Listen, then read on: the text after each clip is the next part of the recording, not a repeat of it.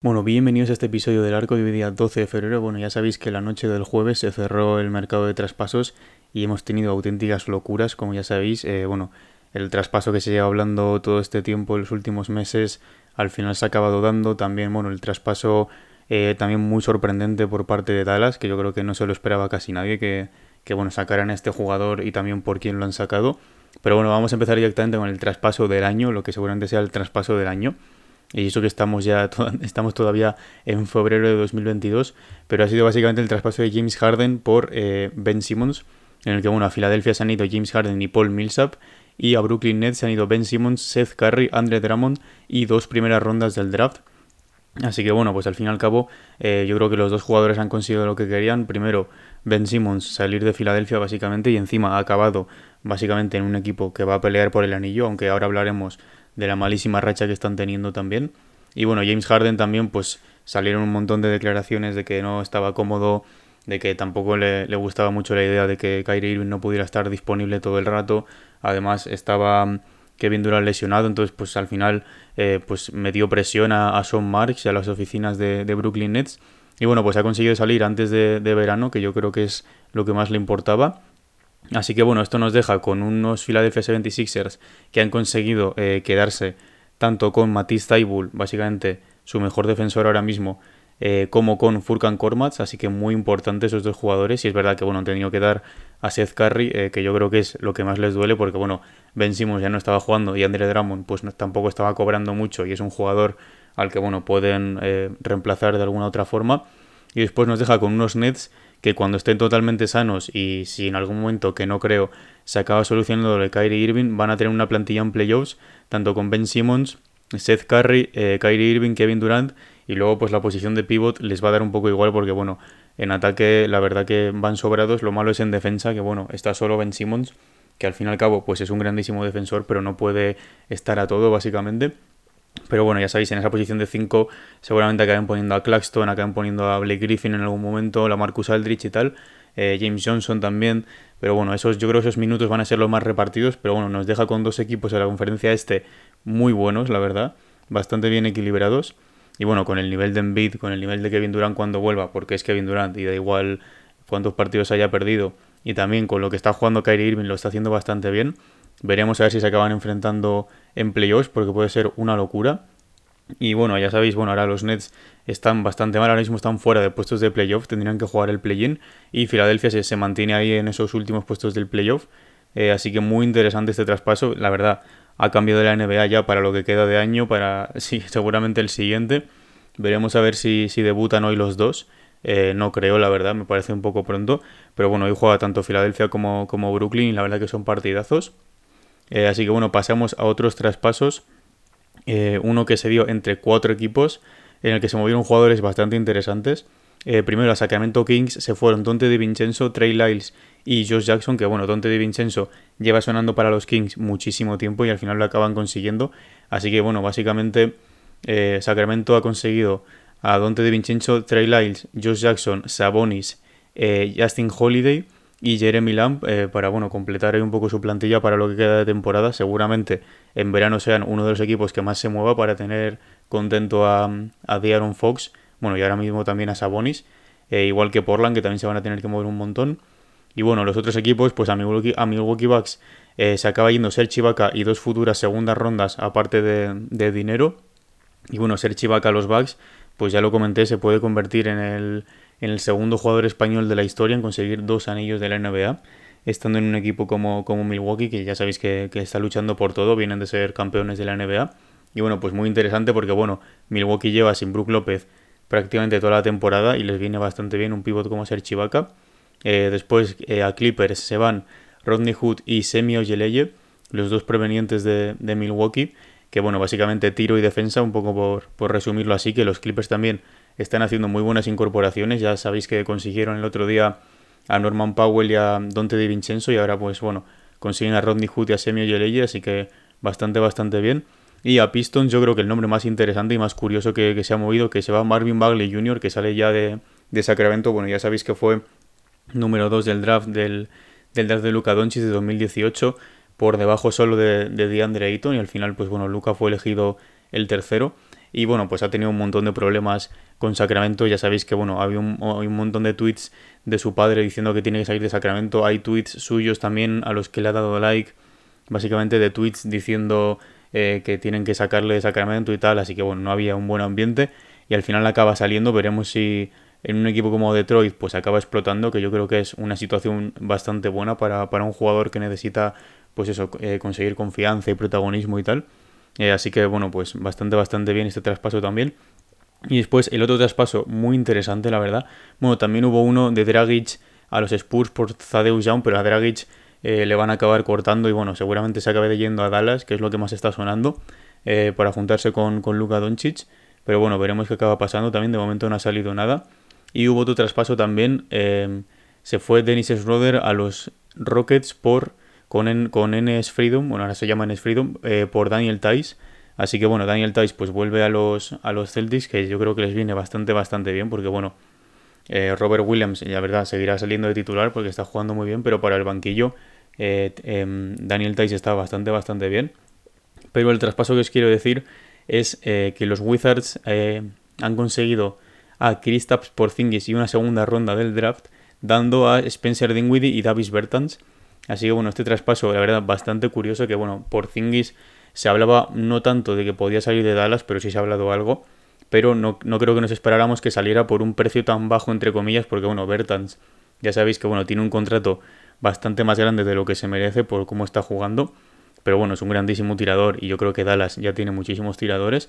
Y después Spencer Dinwiddie, que está teniendo temporada bastante, bastante mala, con malos porcentajes y tal. Si es verdad que ya lo hemos hablado varias veces, que es un jugadorazo.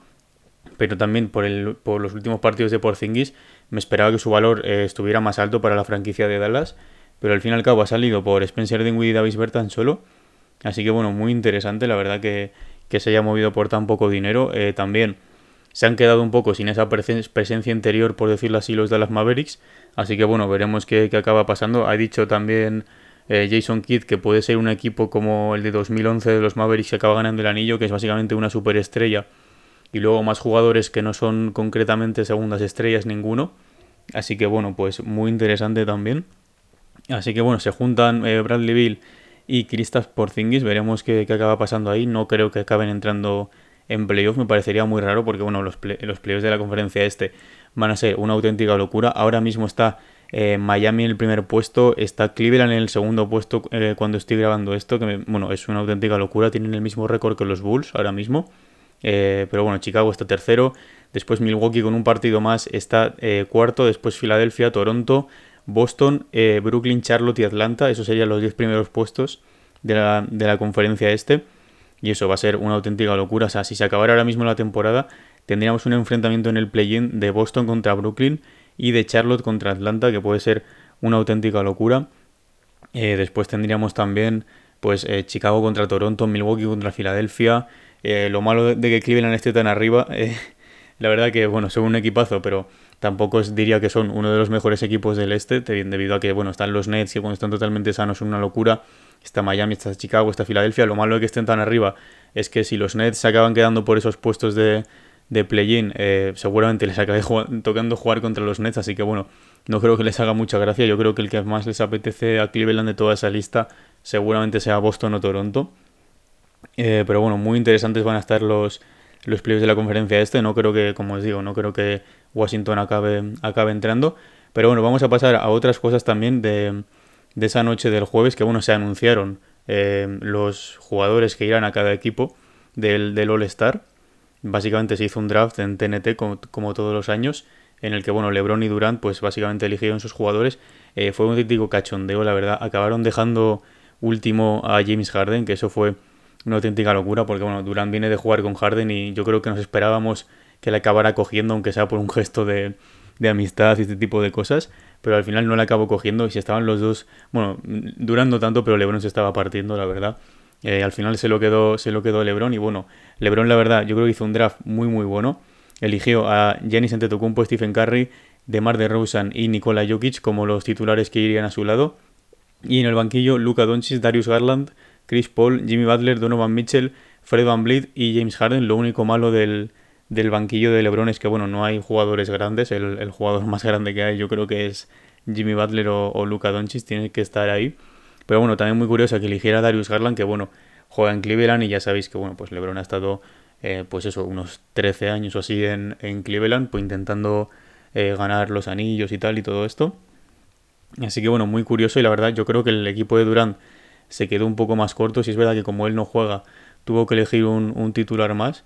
Pero bueno, eligió primero a Joel Embiid, eh, Jan Moran, Jason Tatum, Trey Young y Andrew Wiggins, que estos dos últimos se los acabó quedando él porque bueno, porque tenían un jugador menos en, los titulares, como porque él no juega.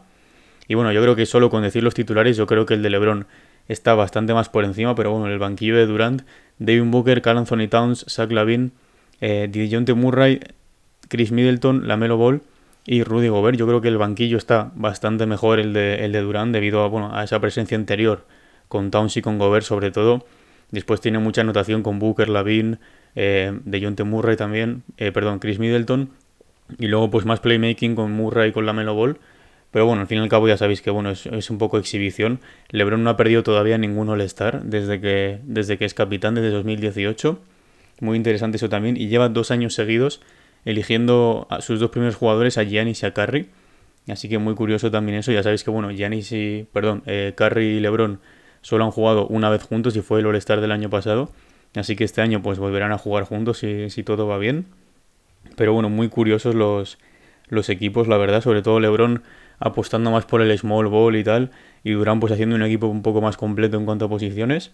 Pero bueno, vamos a pasar a otras cosas también de, de equipos también que bueno, me quería, quería mencionar. Primero, los Raptors llevan 8 victorias seguidas. Eh, Siakam está a un nivel espectacular, la verdad. Después los Celtics llevan 7 victorias seguidas, también jugando muy bien en equipo. Ahora les llega Derrick White también, que habían traspasado por él, por Josh Richardson, Romeo Langford y tal. Y, bueno, están jugando genial, la verdad. Tim Brown está a un nivel espectacular. El partido de ayer de Robert Williams es una locura también.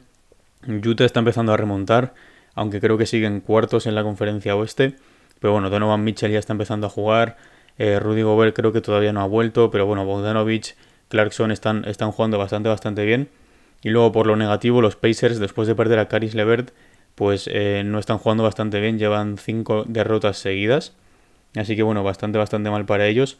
Pero eso, lo que os decía de los Celtics, llevan 14 eh, de los últimos 18 partidos ganados. Así que una auténtica locura. Eh, y luego lo de los Nets, que, se me ha olvidado comentar, también llevan 10 derrotas seguidas. Que bueno, me parece, pues eso, fatal la verdad. Aunque bueno, teniendo en cuenta que Kyrie casi no juega, Durant está lesionado, ahora se ha ido Harden. Ben Simmons seguramente no debute esta noche, aunque bueno, esperemos que sí. Pero bueno, ningún equipo de la historia de la NBA ha ganado un anillo después de tener una racha de derrotas eh, de dobles dígitos en esa misma temporada. Así que bueno, pues eh, un dato bastante negativo para la franquicia de Brooklyn. Pero bueno, si están todos sanos, pues al fin y al cabo van a estar ahí peleándolo. Y bueno, más cosas también. El nivel de, de DeRozan la última semana ha sido una locura. Se ha hecho eh, cuatro partidos seguidos de 45, 38, 36 y 35 puntos. todos por encima del 59% en tiros de campo que es una auténtica locura, y se une a Michael Jordan como el único jugador de los Bulls con hacerse cuatro partidos de 35 puntos o más. Así que bueno, temporada en el de el de DeRozan, que bueno, hay mucha gente diciendo que debería estar más arriba en la carrera para el MVP. El otro día en las listas que sacó la NBA estaba noveno, que me parece bastante, bastante bajo para mí, teniendo en cuenta la posición de los Bulls, que ahora mismo están terceros, debería estar top 5, top 6. Yo no le ponía más abajo. Y después, otro jugador que está teniendo muy, buenas, muy buenos partidos últimamente, Julio Randle, sus últimos eh, cuatro partidos, se ha hecho 28-16, 28-10, 36, 32-16.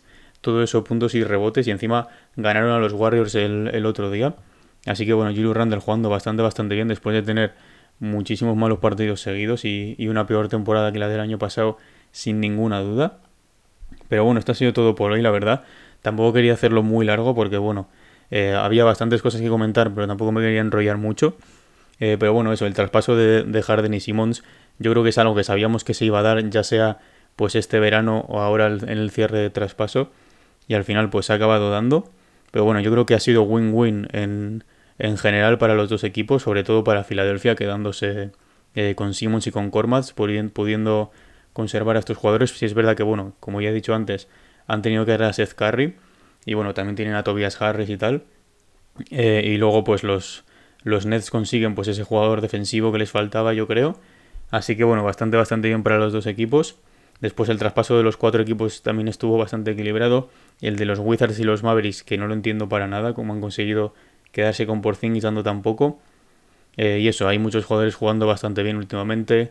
Muchísimas rachas de victorias. Eh, bueno, no las he comentado, pero hay otras rachas de victorias de 4 y de 5 también.